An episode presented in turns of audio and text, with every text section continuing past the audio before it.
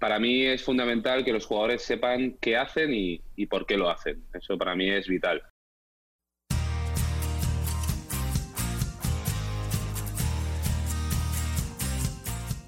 Bienvenido al podcast de Basketball Insights, un programa en el que nos adentraremos en los entresijos del baloncesto y descubriremos los trucos, técnicas y estrategias que los entrenadores de éxito siguen para hacer crecer a sus jugadores y equipos y obtener mejores resultados para que así tú puedas mejorar el rendimiento de los tuyos, sin olvidarnos de sus historias y de las de cualquiera que ayude a hacer más grande el mundo de la canasta cada día, con Millán Cámara y J. Cuspinera.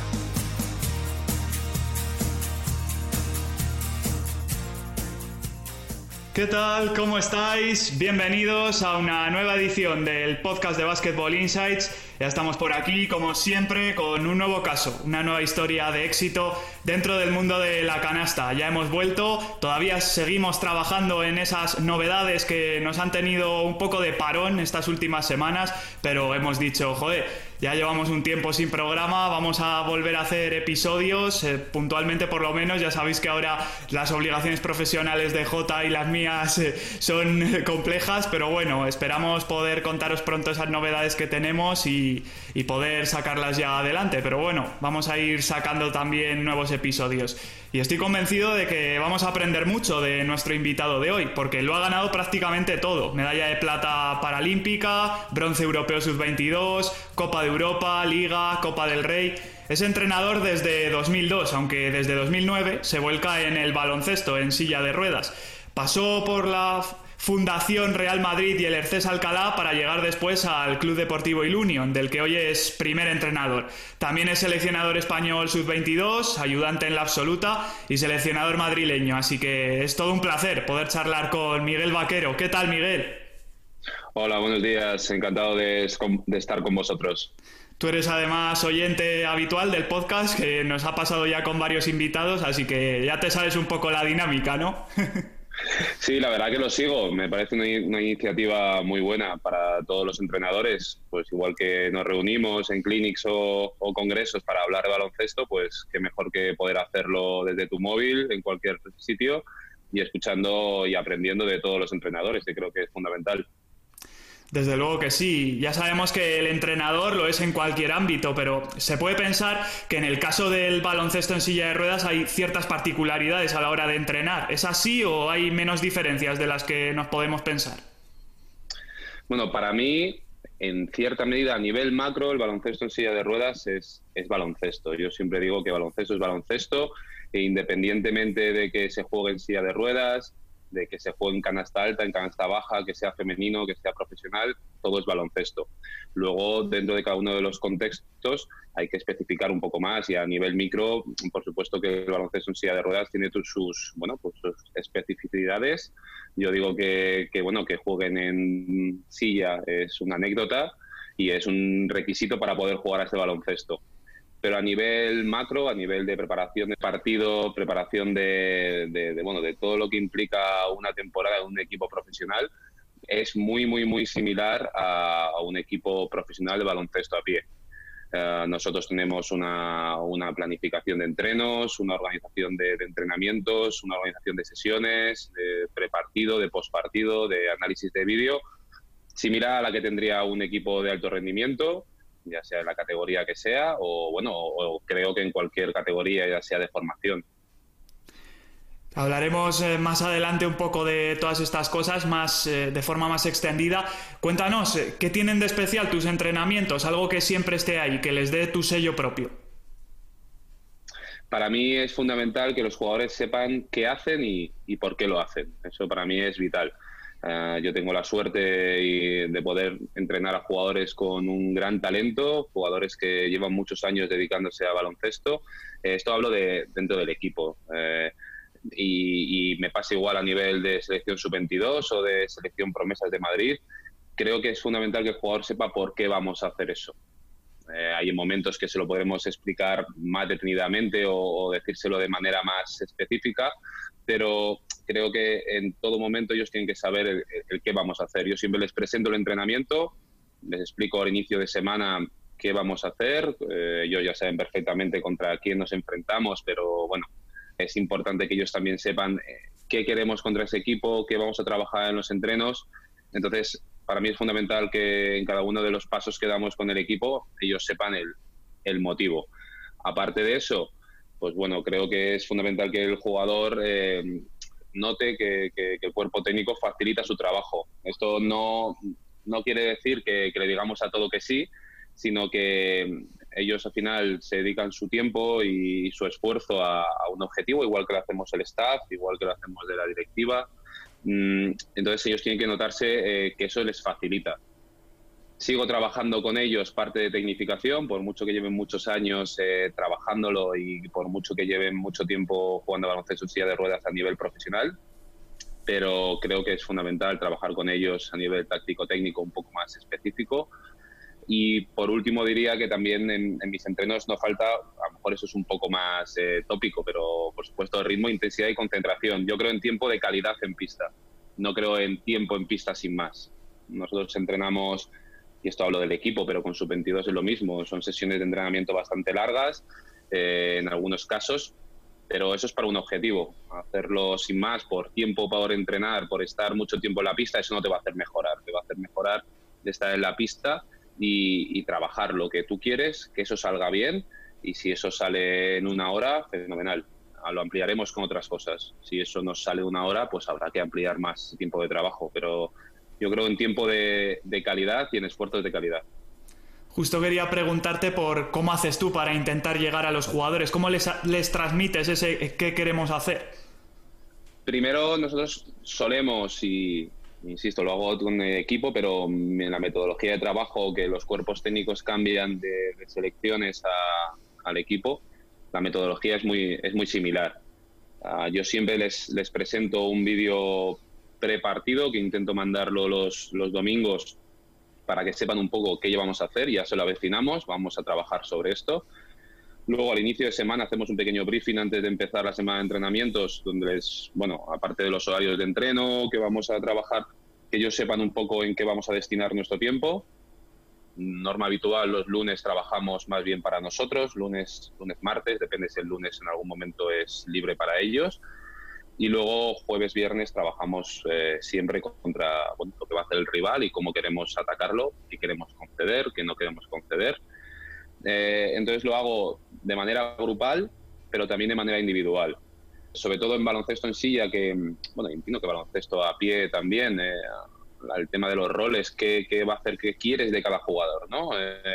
baloncesto en silla por nivel de puntuaciones, que si quieres luego comentamos cómo, cómo funciona los jugadores tienen unos roles muy, muy definidos, que, pueden ser más amplios o más, o más cortos, pero todos tienen roles muy definidos. Entonces, dentro de ese rol, yo intento reunirme semanalmente, tampoco una reunión que dediquemos una hora a hablar sobre ello, pero sí antes o después del entreno de los específicos de los grupales, reunirme con ellos para transmitirles qué quiero de ellos esa semana. Y esa semana vamos a trabajar que este eh, salto en el lado fuerte sea en esta dirección, que sea por arriba, que sea por abajo, eh, concedemos el rol o, no, no concedemos el rol y negamos el rol y lo que queremos es que nos tire de fuera este jugador. Entonces, bueno, ellos lo, saben antes del entreno. Y luego queda la parte más, más compleja, que es la parte de llevarlo a cabo en la pista y que ellos sobre todo se crean lo que tú les estás transmitiendo. Yo creo que eso es vital en todos los entornos laborales y por supuesto en, los que tenemos la suerte de dedicarnos al deporte y al baloncesto. Si el jugador se cree lo que tú le transmites, tienes el 80% del trabajo hecho. Luego ya tendrá que reproducirlo. Y a nivel personal, eh, ¿qué es lo que caracteriza tu relación con ellos? ¿Cómo intentas llegarles? Yo creo en la, en la relación, nunca llegando al plano de amigo, eso lo escucho en alguno de vuestros podcasts y estoy 100% de acuerdo. Creo que no es, tú no puedes ser amigo de un jugador, puedes tener buena relación con ellos y creo que la tienes que tener. No hay que tampoco pecar, según mi punto de vista, de, de marcar una línea tan tajante de, mira, vamos a hacer esto, eh, primando tu ego por encima del bien del equipo. igual es un tópico, pero yo creo mucho en, la palabra equipo y todo lo que implica eso, cuando las cosas van bien o cuando las cosas van mal. Siempre es más fácil cuando todo va bien, cuando ganas siempre, pues todo es fenomenal. Cuando alguna vez pierdes, ya empieza a ser un poco más difícil. Si pierdes consecutivamente, pues se complica mucho más. Entonces, yo creo que en la relación cercana eh, con el jugador, cercana en cuanto a hablar de baloncesto y en todos sus contextos.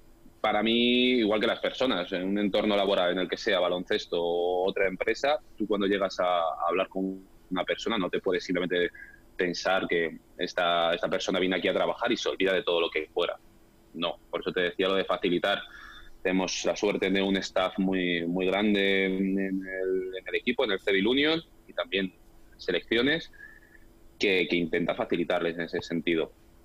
Y yo, mi, relación con ellos es, cercana en cuanto a dialogar y hablar de básquet. Yo hablo mucho de baloncesto con ellos. Dialogamos mucho. Quizá no tenemos todo el tiempo que me gustaría para poder ver baloncesto juntos, que creo que es una cosa que, a veces se peca de no poder hacer por, por tiempo, pero creo que es importante que se hable de básquet en la pista y fuera y sobre cosas objetivas, no hablar solamente sobre, bueno, es que yo creo que fenomenal, pero vamos a verlo en el vídeo. Mira, en esta situación tú has hecho esto. Es que a mí me gusta hacerlo así. ¿Por qué? Porque creo que así genero esta ventaja, ¿vale? Pero nosotros que trabajamos sobre esto. Ah, ok, perfecto. O no me parece bien. Bueno, creo que esa es un poco la, la dinámica positiva. También cambia mucho en el equipo porque tengo jugadores que son más veteranos, que llevan muchos, muchos años jugando baloncesto en silla y, y bueno, pues cada uno tiene ya, digamos, su, su, rol o su gesto preferido para hacer y eso no, tú no se lo puedes cambiar, es lo que le hace su seña de identidad y tienes que ayudarle a que eso lo ejecute. Y luego chicos más jóvenes que tienes que ayudarles en el proceso de, crecer, de ser un jugador profesional que por al contrario de, de, lo que la gente piensa es bastante es bastante difícil y en su día a día es bastante complicado. Sí, eh, no eres el primero que nos comenta estas cosas. Al final eh, es un poco intentar que haya un diálogo continuo, ¿no? Y estar preguntándose las cosas continuamente. Totalmente. Creo que el análisis sobre la práctica es fundamental. Siempre en los entrenos yo tengo la, bueno, la parte primera, ¿no? Que es el preentreno y el postentreno. Y para mí el postentreno es casi muchas veces más, más importante que el, que el pre. Tú puedes llegar con una idea preconcebida eh, pues quiero trabajar esta situación y la quiero trabajar así, fenomenal. Eh, luego hay que llevarlo a la práctica, ver eh, si eso los jugadores lo, han entendido, si lo han, han conseguido desarrollar, si esto te sirve para lo que tú quieres. Mira, por ejemplo, el año pasado yo creía que el equipo tenía que tener hábitos, tenía que volver a, a entrenar y saber lo que es entrenar y entrenar muchas horas y entrenar duro y entrenar concentrados.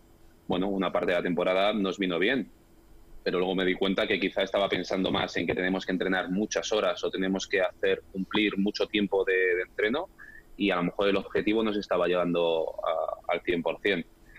Este verano eh, he estado dándole también vueltas y pensando sobre la temporada y creo que este año pues estamos haciendo más tiempo de calidad. Estamos haciendo a lo mejor más días de entreno, menos tiempo y el tiempo que hacemos es de calidad. Los jugadores saben a lo que van. Ellos tienen pues, en la cabeza antes de hablar antes de empezar a entrenar, en ese briefing vamos a trabajar situaciones de inferioridad, luego situaciones de espacios reducidos con, con grupos reducidos, 2x2, 3x3, y luego jugamos situaciones específicas de 5x5, ¿no? Por ejemplo, pues bueno, eh, ellos eh, ya saben esa, esa idea y creo que es fundamental que, que, lo, que lo tengan en mente y que a ninguno se nos olvide, que a ninguno se nos olvide, ni a staff ni jugadores. Y si los jugadores te enseñan de por sí, en este caso supongo que aún más. Y lo que es más importante todavía, que fuera de lo que es el básquet propiamente dicho, aquí hay muchos valores. Totalmente. Bueno, para mí, eh, una vez que entrenas a baloncesto en silla, hay veces que se te olvida, ¿no? Eh, pero creo que evidentemente de que llegan al deporte profesional y cómo llegan, eh, tiene una historia detrás de todos ellos, de todos ellos pues puede ser que vengan con, tengan una discapacidad de nacimiento, puede ser que haya sido un accidente, puede ser que mm, haya sido un problema médico en una operación, pues que a lo mejor jugaban a baloncesto a pie y, tengo varios casos que juegan a baloncesto a pie y ya no pueden jugar a baloncesto a pie por una lesión y empiezan a jugar a baloncesto en silla, lo cual también es un proceso eh, diferente, porque claro, todos los movimientos que tú tienes a pie, el 80% de ellos se, se basan en desplazamientos laterales, y en sí ya eso no, eso no existe. Tienes que cambiar por la, el giro o el semigiro. Entonces creo que de todos los jugadores, sea a nivel que sea, eh, aprendes. Otra cosa es cómo tú lo, lo, apliques o si, o si lo que el jugador te transmite a ti te vale para tu filosofía de, juego. pero creo que de todo hay que aprender, entrenadores y jugadores. Yo en, el tiempo que llevo en baloncesto he tenido la gran suerte de compartir banquillo con, grandes entrenadores que me han enseñado mucho, de los que he aprendido, de los que he cogido cosas que me gustaban y cosas que, que no me gustaban. Como me dijo mi hermano hace mucho tiempo, lo importante es saber qué no quieres hacer. Por supuesto lo que quieres hacer, pero sobre todo lo que, lo que no quieres hacer. Eh, y, creo que es fundamental aprender de, todos los, de todas las oportunidades que te da el baloncesto. Háblanos un poco de esas cosas a las que tú das más valor, de lo que hayas podido aprender de entrenadores, de jugadores.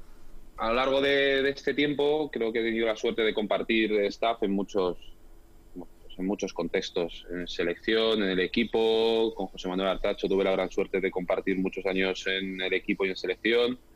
Eh, creo que es una persona muy, muy metódica, muy analista eh, de, todo lo que implica el baloncesto eh, también con Oscar Trigo, este bueno, hace un par de años en la selección, pero es una persona que es capaz de, comunicar y de comunicar muy bien lo que quiere y que todo el mundo vaya, vaya a una, que eso es, también fundamental.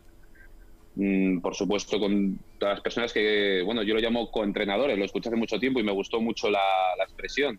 La gente que, que entrena contigo, tú eres entrenador jefe o tú eres el que decide o que tiene la última decisión, pero de todos ellos yo aprendo diariamente creo que sobre todo me quedaría con cómo cada una de las personas ve el baloncesto y cómo, ah, bueno, como lo importante que es comprimir esas, todas esas opiniones o esos puntos de vista a una idea general.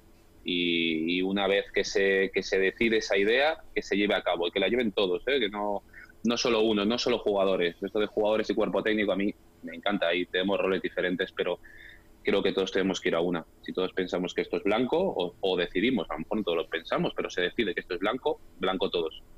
Si decidimos que esta situación la vamos a defender o que en esta acción de la gestión de grupo la vamos a, gestionar así, la ejecutamos todos ejecutamos todos.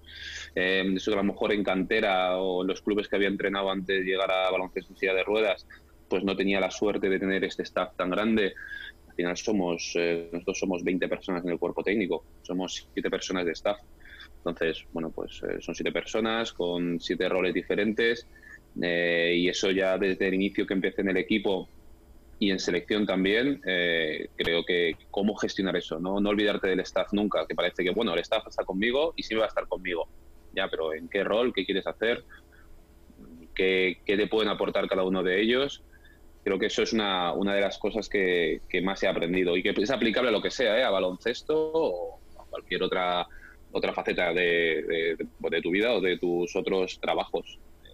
Cómo tú tienes que, gestionar a personas, que no es simplemente mandar. Eso, por supuesto, que tú tienes que tomar la última decisión, pero que esa decisión tiene que estar eh, asentada en un conocimiento y en, y en y bueno, y en, no tener ese, a veces que los entrenadores tenemos ese pequeño orgullo de, bueno, yo pienso que es esto y parece que hay que llevarlo a cabo mm, sin ninguna duda, eh, sin darle una vuelta a lo que los demás eh, opinan o, lo de los demás tienen, eh, mientras que tú estés convencido de esa decisión, ir con ello para adelante. Irá bien o irá mal, pero es lo que hemos decidido y lo que tú has decidido y tienes que llevarlo para adelante con las modificaciones necesarias, pero cuando tomas una decisión, mantenerla lo máximo posible.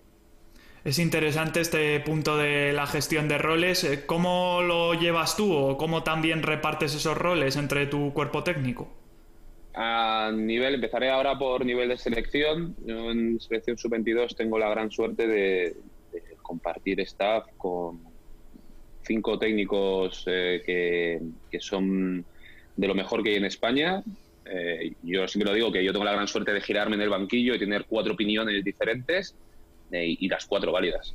Eso es súper es, valioso. Mm, creo que, que cada uno de ellos tiene un rol. Yo lo suelo dividir en cuatro espacios, en ataque, en defensa, transiciones y lectura de espacios. En baloncesto en silla de ruedas es, incluso, yo diría que más importante que en baloncesto a pie. Cada uno de ellos tiene su rol y yo confío en ellos eh, confío en ellos, en su opinión.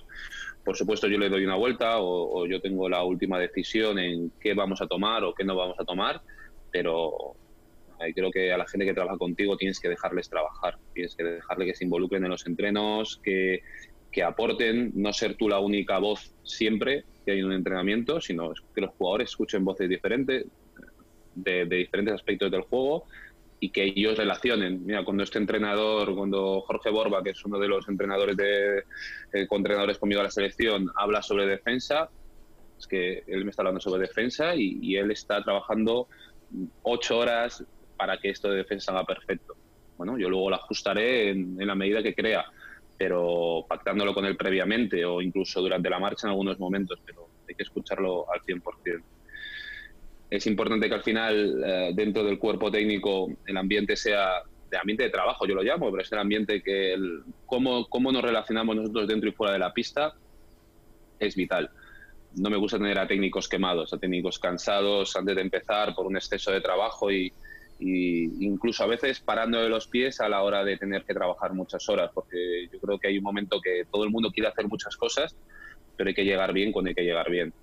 Entonces en sub-22 a lo mejor nos concentramos cinco días y son súper intensos, porque intentamos sacar lo máximo del jugador, ¿no? A nivel de horas, a nivel de procedimientos, a nivel de aprendizaje, pues como el jugador eh, no puede llegar eh, exhausto al final de la concentración sin que ya asimile más, hay que aplicarlo exactamente igual a nivel de técnicos.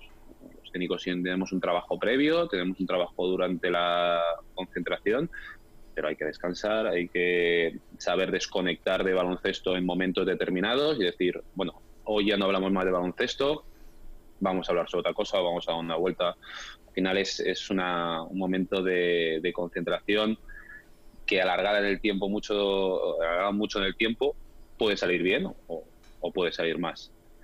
En el equipo, eh, en el equipo es diferente porque tenemos todo el año por delante. Tenemos nueve meses.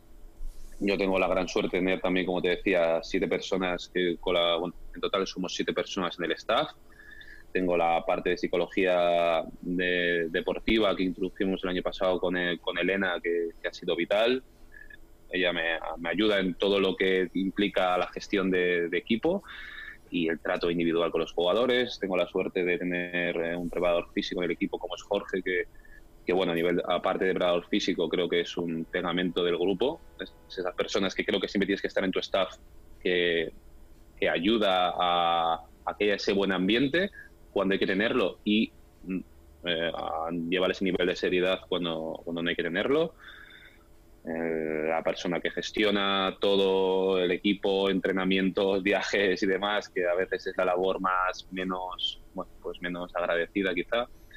Eh, la parte de área de salud y mi, entrenador ayudante que es eh, Jauma, que igual, un antiguo jugador del equipo, tiene muchos años de experiencia también en, competición y que, y que, bueno, pues que todos venimos de contextos diferentes y tenemos que ir todos unirnos a un mismo objetivo, un mismo objetivo. Yo creo que es fundamental. Para mí el ambiente de trabajo es, es vital. Que eso no quiere decir que siempre haya risas, ¿eh? Eso es, quiere decir que estemos a lo que tenemos que estar, como tenemos que estar, y que nadie note que hace más de lo que le toca o menos de lo que le toca, o que yo no toque que el, note que el al lado hace más de lo que le toca menos, mm, porque ahí es donde vienen los problemas y es donde, bueno, pues, se empiezan a, a remar en no la dirección diferente, pero no todos al mismo son en, el barco este del objetivo que queremos, que, yo entiendo que es lo necesario para que un equipo consiga resultados. La gestión de crisis, ¿cómo la llevas? Porque claro, también hay momentos comprometidos. Yo creo que esos momentos tienes que asumir, o por lo menos yo este verano he hecho una reflexión muy profunda sobre ello. Tienes que asumir que los momentos difíciles van a llegar. En un momento u otro de la temporada van a llegar si vas en septiembre pensando que, todo va a ir muy bien, que no vas a tener ningún problema, que nadie va a tener, no a haber una lesión, que no va a haber un problema en la pista, que no que vas a ganar todos los partidos de 20 en el primer cuarto, que nadie va a tener problemas por jugar más o menos minutos, ahí te equivocas porque cuando llegue el problema eh, no te lo vas a esperar. Y creo que hay que saber que los problemas van a llegar en un momento u otro a lo largo de la temporada y que eh, lo importante es saber cómo gestionarlos en ese momento. en eh, un equipo de alto rendimiento, por lo menos mi experiencia o con formación de, jóvenes, los problemas cuando llegan hay que, hay que gestionarlos. Depende del tipo de, problema que sea, es decir, si es un problema a nivel de juego, pues hay, hay que gestionarlo de una manera. Pero si es otros problemas, como bueno, pues que un jugador no está contento, que un jugador no juega, que un jugador quiere tener otro rol, que el rol que venía a hacer ese jugador no lo puede hacer, pues evidentemente es diferente tratarlo con un jugador en formación que todavía tiene que aprender que un jugador profesional que lo que viene es, es hacer ese rol. Para mí es vital, como te decía antes, que el cuerpo técnico esté unido para que esas decisiones y esos, eh, bueno, pues esas conclusiones que se llegue se apliquen. Creo que también lo escucho en uno de vuestros podcasts. A mí no me vale que, digamos A y que delante de mí digas A y que luego por detrás con el jugador digas sí, bueno, pero es verdad, es que esto no puede ser así, porque eso destruye todo lo que hayamos hecho antes. Entonces, todos en una misma decisión, que parece fácil decirlo, pero es eh, muy complejo y en situaciones en las que, en las que bueno pues en las que a lo mejor esa mm, situación no se resuelve de, a la primera pues te toca tomar decisiones difíciles o duras pues como es cortar un jugador o decidir que un jugador no va a tomar x minutos o, bueno incluso decirle a un jugador mira pues a lo mejor en este partido tienes que estar preparado porque a lo mejor no vas no puedo contar contigo o no creo que sea la mejor opción para el equipo y eso hay que afrontarlo y saberlo desde esa visión de equipo. Todo lo que no sea pensar en equipo y pensar en, trabajar grupalmente, los problemas y la gestión de crisis eh, va a ser mucho más compleja. Hablabas antes del tema de la tecnificación de jugadores, que aquí además supongo que será todavía más interesante. ¿Qué haces tú para ayudar a los jugadores en ese trabajo personal o individualizado? A nivel de equipo, nosotros entrenamos eh, cuatro días por semana a nivel grupal y tres específicos. Eh, nos llamamos específicos. Eh, ahí es el tiempo en que yo tengo con el jugador de manera más individual para poder trabajar esas partes de su juego que creo que tiene que, ampliar o, perfeccionar. En baloncesto en silla de ruedas, la formación de jugadores es un poco diferente de baloncesto a pie. baloncesto a pie es muy complicado que alguien llegue a la élite sin haber pasado por varias etapas o muchas etapas de formación baloncesto en silla de ruedas por la población de jugadores que hay y por bueno pues porque quien entra a jugar a baloncesto en silla, como he dicho antes, tiene que tener una, una lesión, ya sea una lesión que no le permita saltar, girar o, correr, o porque tenga una lesión medular o una amputación. Entonces, eso no llega siempre en el mismo momento para todos. Hay jugadores que llegan con un proceso de formación muy amplio y otros jugadores que llegan sin ese proceso de formación. Entonces, eh, es un poco característica un poco diferente en la que hay jugadores que llegan a la élite sin tener eh, unos pasos anteriores creados. Por eso, con muchos de ellos, eh, ese tiempo de mañanas es el tiempo que dedicamos. Tenemos hora y media de específicos, tenemos una primera parte en la que el preparador físico es el que toma la batuta de, del entrenamiento y el que dirige un poco la parte del entreno.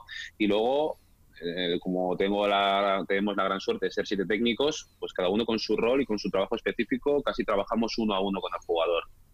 Mm, pues mira, eh, te diría un caso más especial ahora, por ejemplo, uno de los jugadores, uno de los jugadores que creo que, es uno de los jugadores más potentes que, que, a nivel europeo, a nivel mundial, pues estamos ampliando cada vez más su rango de tiro. Y es una cosa que, que lo hacemos en los entrenamientos de por la mañana. Por supuesto lo aplicamos por la tarde y por supuesto le generamos situaciones en los partidos que él pueda aplicar situación, pero, pero lo estamos haciendo ahora, cuando lleva 15 años de carrera y ha ido progresivamente ampliando esa, ese rango de tiro.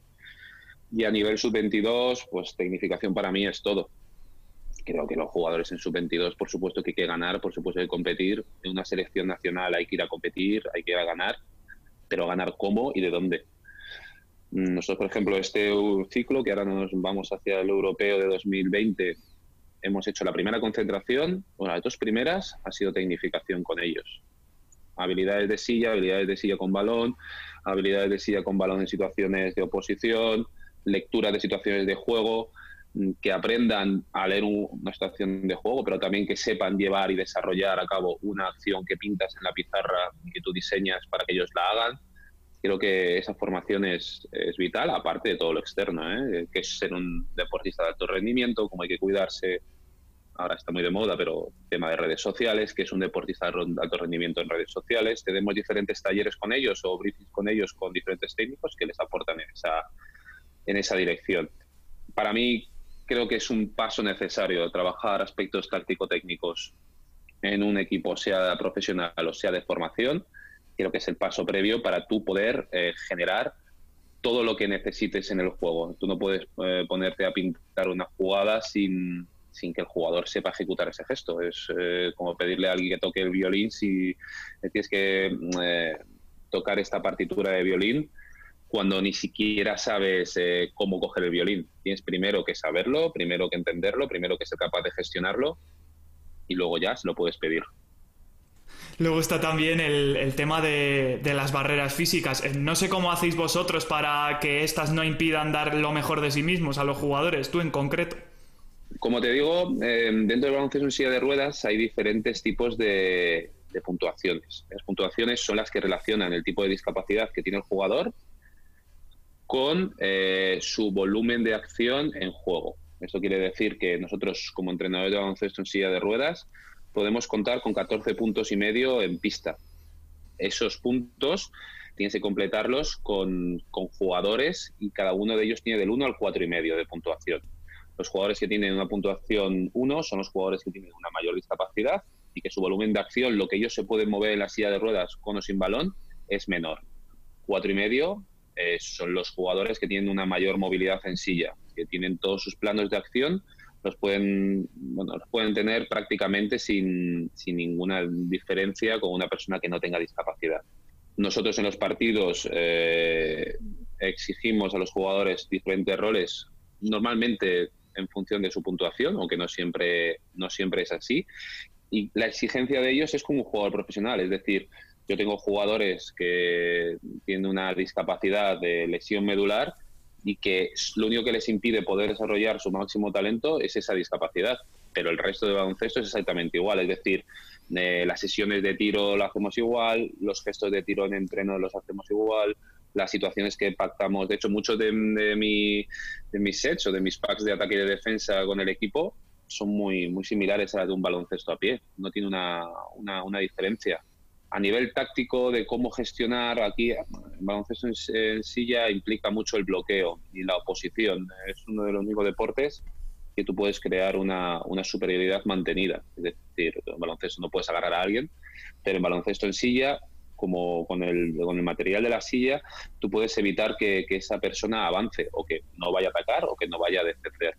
Entonces, bueno, creo que, que lo único que implica realmente la discapacidad de los jugadores es ese volumen de acción en la silla, pero el resto, gestos técnicos, son exactamente igual que, los de a pie.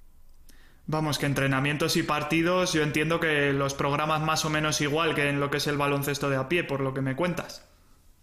Exactamente igual.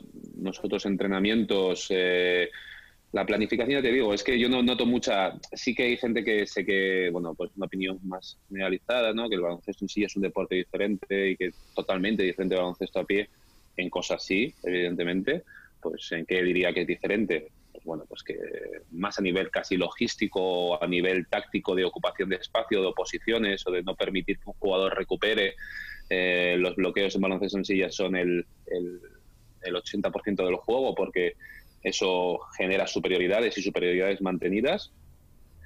Exactamente igual que en baloncesto en silla, cuando alguien genera una posición interior y a nivel de altura es más alto que los rivales, pues hay como en baloncesto a pie que se puede saltar o demás, hay opciones, hay traps, hay situaciones de, defensa de dos para uno, pero salvo eso, yo los entrenos y los partidos los organizo prácticamente igual que, que organizaba a pie o que, o que creo que se organizan en, equipos profesionales a pie.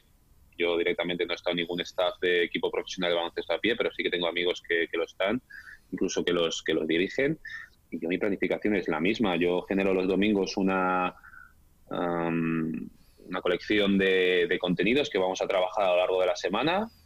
Los planifico para que lo podamos trabajar en los entrenos.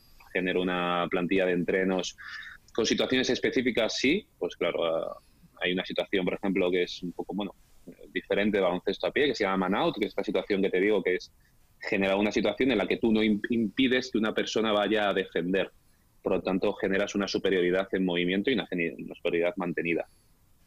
Pero el resto es totalmente igual. un entrenamiento típico sería llegar al pabellón, activación con el preparador físico, inicio con una activación sin oposición, comenzar con una parte con un poco más de oposición, con situaciones más específicas, pequeños grupos para trabajar packs de ataque o de defensa en función del rival y luego llegar a una situación de, defensa de, y de ataque de colectiva. Unos días le damos más importancia a esa y, otros días al ataque y otros días más a, la defensa, como te he comentado antes. Y a nivel de gestión de partidos, pues eh, la preparación del prepartido, como te digo, va con un vídeo siempre, aparte de una descripción un poco de los cinco o seis puntos más importantes en ataque y en defensa que tenemos que llevar a cabo. Dentro del partido, una gestión de partido es, igual que baloncesto a pie, salvo el tema de la puntuación que te, que te comento, que tú no puedes cambiar jugador por jugador, sino tienes que saber que tienes que cambiar puntuación por puntuación. Y para mí el partido termina con el postpartido y con el postvídeo que les enviamos a los jugadores, en el que analizamos mm, de cara a mejorar cosas para el siguiente rival. Entonces, ya te digo, para mí no, no hay una gran diferencia, es bastante similar que, baloncesto a pie. Luego está el tema del aspecto mental, del trabajo mental, que además has dicho que tenéis un psicólogo y no sé si aquí en este baloncesto el mensaje puede llegar más y mejor a los jugadores, además por esa figura del psicólogo que, tenéis vosotros en concreto. Yo desde 2015, que fue la primera vez que incluí el área de psicología dentro del staff, lo tuve claro. Digo, yo iré con menos técnicos, con menos presupuesto, pero mi staff tiene que haber alguien que se encargue de la parte de entrenamiento mental, como yo hablo con Elena, de los jugadores. Eso es fundamental. Alto rendimiento creo que gran parte eh, está conseguida. Es decir, tú fichas a un jugador porque anota y porque anota eh, con un alto porcentaje de tiro de tres. Si ese jugador a nivel mental o no está cómodo, o no está convencido, o no está confiado, o, no es, capaz de mantener la concentración dentro del equipo, o sea, dentro del partido, todo lo demás te da igual, por muchas sesiones de tiro que hayas hecho. Nosotros hemos cambiado un poco y este año le estamos dando incluso más importancia con el trabajo de, Elena Cebes, que es la, psicóloga deportiva del equipo. También lo hice en su momento con Eider Marín, que era la persona que estaba y que eh, comenzó con nosotros en la selección sub-22 en, los entrenamientos específicos que hacemos, meter una carga mental, una carga de, trabajo extra. Es decir, no me vale que tú tires 10 tiros tranquilo, parado en una esquina y que esos 10 metas 10. Quiero que los metas cuando primero tienes un, porcentaje de anotación que tienes que meter, con un tiempo que tienes que hacer, con una oposición del tipo que sea. ¿eh? Puede ser una oposición de que nadie te defienda, que a veces a los jugadores les molesta más que no les defiendan que que les defiendan o que les permitan el tiro y eso llevarlo también a situaciones de, partido. Trabajamos mucho situaciones específicas, eh, con marcador, con tanteo. Bueno, últimamente estamos trabajando en situaciones finales, de vamos arriba en el marcador en situaciones finales y ellos empiezan a notar, nos ha pasado un par de partidos de manera compulsiva en el último minuto, empiezan a meter tiros pues, desde posiciones muy lejanas y fuera de rango y fuera de scouting y todo, cómo tenemos que sobreponernos a ello y bueno, y como último diría, este año también hemos metido, año pasado empezamos, estamos empezando a trabajar con una aplicación, que es una aplicación que trabaja con temas de mindfulness, y yo personalmente también trabajo con ella, creo que es fundamental llegar enfocado al partido. Muchas veces buscamos, pensamos mucho en el jugador, que llegue bien, que llegue fuerte, que llegue mentalmente, que llegue sano. Bueno, pues tú para gestionarles a ellos tienes que llegar exactamente igual. Y, y ese trabajo con, con Elena nos ha hecho, nos ha hecho mucho bien a partir de ahí, pues todo lo que es trabajo individual con jugador, como te he dicho antes, todo lo que para nosotros sea facilitarles su profesión, su labor, eh, esa parte es, impagable. Creo que, es una cosa que cada vez tiene que estar más reflejada en deporte de alto rendimiento y que no solamente porque lo hagan las superestrellas de la NBA, sino porque está demostrado a nivel científico que, que es tan importante como, como entrenar bien en pista o entrenar bien en el gimnasio. Y nos has hablado de cómo es Miguel Vaquero en los entrenamientos. ¿Cómo es Miguel Vaquero en los partidos? Bueno, soy una persona que lo vive, lo vivo al 100%. Creo que a lo largo del tiempo he ido sabiendo leer más el juego, eh, más que vivir el juego, sobre todo estos últimos dos años como primer entrenador del equipo. Quizá cuando lo hacía en cantera era más eh, pasional y ahora intento leer la situación de juego como te digo, creo que cada vez, pues, al final es que tienes que interpretar qué está haciendo el rival y qué medios tienes tú para impedir que eso lo hagan bien, o, por lo menos qué les concedes y mantener esa concesión que tú les haces todo el partido o ajustarla. Eh, yo soy una persona bastante pasional, eh, dentro de lo vivo al 100%, entonces, pues igual que, que celebro, igual he hecho una bronca si tengo que echarla, pero creo que te digo que a lo largo de, del tiempo he ido modificando, creo que para bien, con esa parte que te decía también de, trabajo mental durante la semana y de, y de llegar también enfocado al partido, no en, verlo como eh, tengo que llegar yo al 100% extremadamente eh, activo al partido, sino llegar activo, pero sabiendo cuál es tu trabajo, que es gestionar a 12 jugadores y 7 personas del staff y hacerlos para conseguir un objetivo. Quizá esa información pues cambia más información, me fijo quizá más en que gestionen o que generen eh, un gesto técnico o una lectura táctico-técnica de manera efectiva, más si eso finaliza en canasta o no. También depende en qué contexto, pero me fijo más en ello. En, el equipo, que los partidos que llevamos de liga, creo que, que bueno, esa lectura del partido, de la situación de partido y de qué es la mejor opción para el equipo, no para un jugador, no para mí, no para nada más, creo que, que eso sería lo que me lo que me lo que me definiría pero bueno si tuvieses una palabra sí, seguramente seguiría siendo pasión J. Cuspinera nos eh, traslada una pregunta relacionada con el tema de la intensidad, de, de, cómo la planteáis vosotros en lo que son los entrenamientos y partidos, tú especialmente. Para mí la intensidad es ser capaz de generar en un contexto que no es un partido la intensidad de un partido. Es decir, por ejemplo, en entrenamientos intento crear estructuras de juego, sean específicas o colectivas, similares a las que hay en un partido. A mí no me vale que entrenemos al salvo que lo hayamos eh, organizado así. ¿eh? También hacemos entrenamientos con menos contacto, pues porque hay jugadores que están lesionados, porque ese día nada más queremos utilizar y plasmar nuestro pack de ataque y de defensa y queremos que, bueno, pues que se genere la situación de 5 para 5 y no gestionar eh, transiciones. Ok, pero si no, para mí es vital que, que el jugador entrene al ritmo y a la intensidad que va a desarrollar ese gesto. No me vale entrenar bien y jugar mal. Me vale entrenar bien y jugar bien, pero eso para generar eso, ¿cómo tengo que hacerlo? Tienes que hacerlo con la misma intensidad que un partido. Por supuesto que los jugadores están más motivados antes de un partido que antes de un entrenamiento.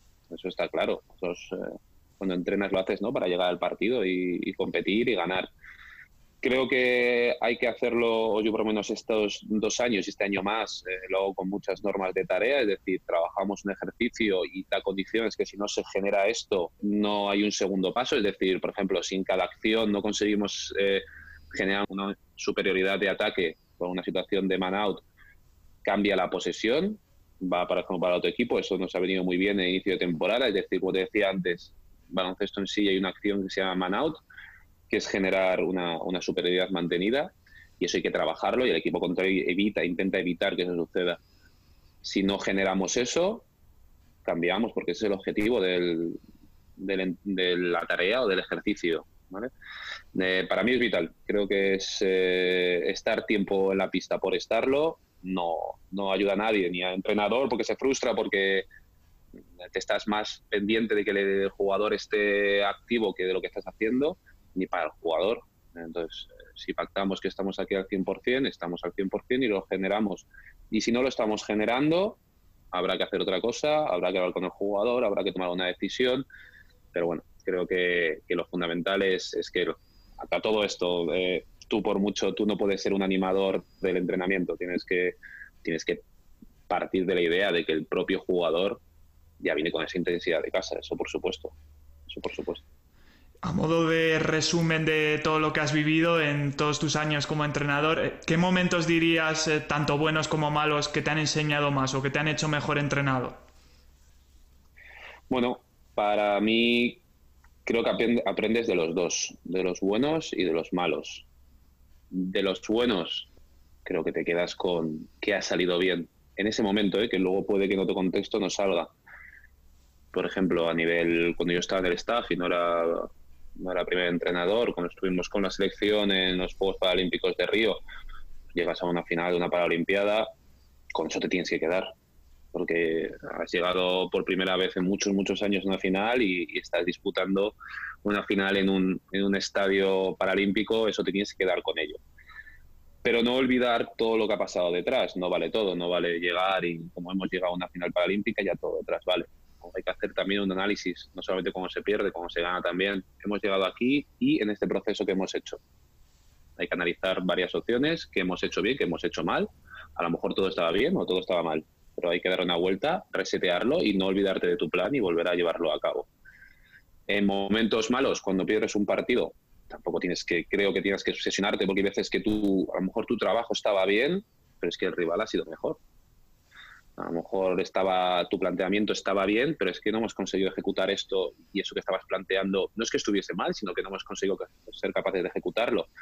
Entonces, para mí, creo que tienes que, cada acción que hagas, y igual que hago post-entrenos, hago post-partidos, también para mí, siendo muy crítico, yo soy crítico con los jugadores, pero conmigo soy mucho más crítico, eh, tienes que ver qué has hecho bien, qué has hecho mal y por qué ha sucedido eso. A mí me gustan mucho los, las listas o, las bases de, lo que tienes que hacer. Yo cada, al inicio de cada temporada hago un decálogo de ataque, de defensa, de transiciones y de espacios. Y eso lo tengo puesto aquí en las notas del iPhone, lo primero, para que nunca se te olvide qué quieres tú del equipo. Luego ya veremos si eso vale o no vale, si hay que modificar algo, pero nunca dejarte llevar solamente a modo resultadista de es que hemos ganado, es que hemos perdido. No, hemos ganado y ha valido, hemos perdido y ha valido o no ha valido. Para ir terminando, eh, no sé si hay algún truco de cancha, secreto, consejo máxima que se haya quedado en el tintero y que nos quiera revelar. Creo que estará abierto a aprender en cualquier momento en que estés en tu carrera deportiva. Eh, si, bueno, mm, si bien llevas entrenando un día o diez años o, entrenas a un equipo de formación, un equipo de alto rendimiento, creo que siempre tienes que estar absorbiendo y, aprendiendo. Una vez dijo, creo que escuché hace tiempo y me gustó mucho la frase de Pablo Lasso que decía que tú a una persona que lleva, un abogado que lleva diez años, ¿no? Sin, sin aprender y sin refrescarse, no le darías nunca un caso muy importante pues cómo vas a hacerlo con un entrenador, no vale con lo que ya sabes, tienes que seguir formándote y a mí es lo que me, lo que me vale. Y en diferentes aspectos, mira, este verano estuve en el curso de Pro Coach, que, que es de baloncesto a pie y, la aplicación, bueno, pues es, es relativa en algunas cosas, por ejemplo, a mí el curso me, me valió con la charla de Itudis, que hizo una pedazo de charla y, te quedas diciendo, ojo, este, y creo que podría entrenar a hockey o a baloncesto, lo que sea, lo gestionaría increíble pues creo que yo para mí el único truco es dedicarle muchas horas a lo que te gusta, si realmente te gusta, las máximas que puedas, ver mucho básquet, todo el que puedas, en vivo o, en diferido en tu casa en la tele. No como un espectador, sino analizando lo que quieres ver y aprender lo máximo que puedas de cada uno de los jugadores o de los entrenadores. Todos los entrenos que puedas ir a ver en tu club, en cantera. Es que si estoy en el KDTA, pues tendré que ver el de Junior, pero también el de, el de la Levin de Alevin lleva entrenando dos semanas, pero es que a lo mejor lo plantea de una manera fresca y diferente y puedo coger algo. ¿Y por qué no? Puedo ir a ver al equipo de alto rendimiento, pero a lo mejor tengo al lado de mi casa un paso a media hora de entreno, ver media hora de entrenamiento de cómo activa el prepa del cadete y me vale para mí y me quedo con una idea en la cabeza. Para mí es por lo menos lo que me ha valido siempre, eh, ponerle mucha dedicación y muchas horas. Sin horas es complicado conseguir resultados. Ahora viene la pregunta del millón que solemos hacer a, casi todos los entrenadores que venís por aquí. Eh, tú cuando ves a otro entrenador, a otro colega de profesión, eh, ¿qué te hace decir de este entrenador tiene talento? Pues mira, te diría que, me la he preparado un poco también, porque ya sabía que, venía.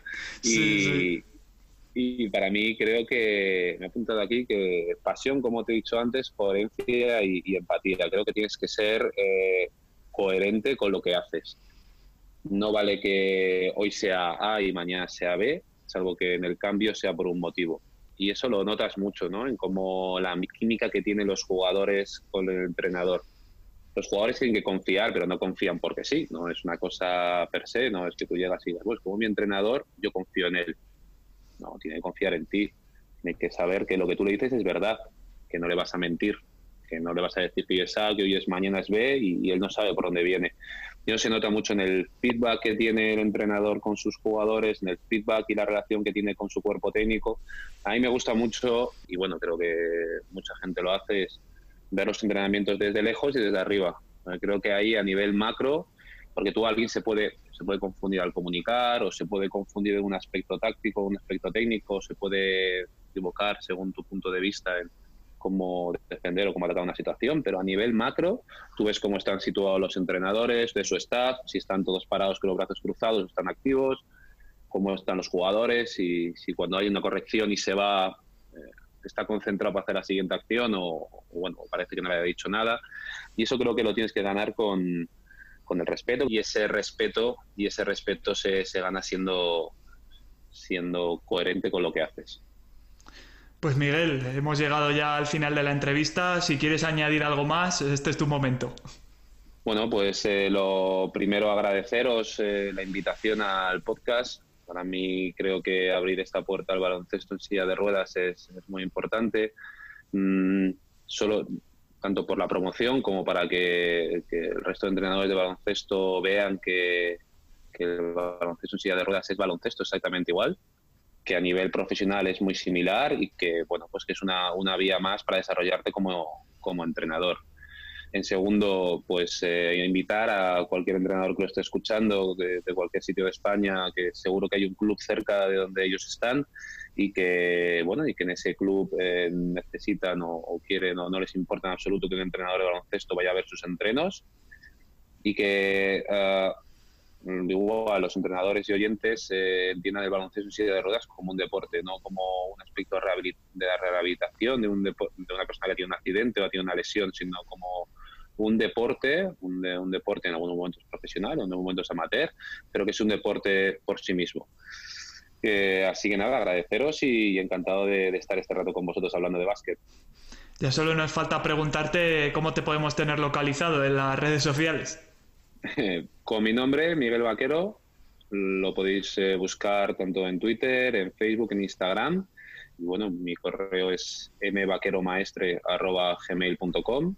Cualquiera que tenga quiera contactar conmigo, como te digo, para participar en baloncesto en silla de ruedas, para venir a ver un partido, para que su equipo venga a ver un partido nuestro o del equipo de selección, totalmente bienvenidos y seguro que lo disfrutarán y no será el último al que vengan.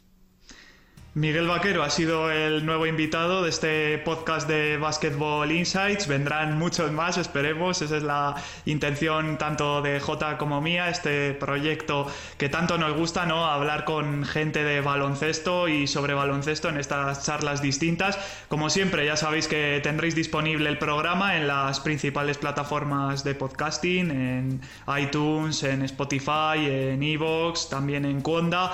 Y ya sabéis que en redes sociales, en Twitter, yo soy arroba millancb, jcuspinera es arroba jcuspi y tenemos también el perfil de Basketball Insights, arroba Insights y ahí os vamos contando un poco todas las novedades. Esperamos poder daros esa buena noticia en la que estamos trabajando pronto. También ya sabéis que en el Facebook de J, J Cuspinera, tenemos también pues, eh, sus cafés, eh, información sobre el podcast y sobre el resto de proyectos de Basketball Insights. Así que nada más por nuestra parte, un abrazo y un saludo muy grande para todos y hasta la próxima.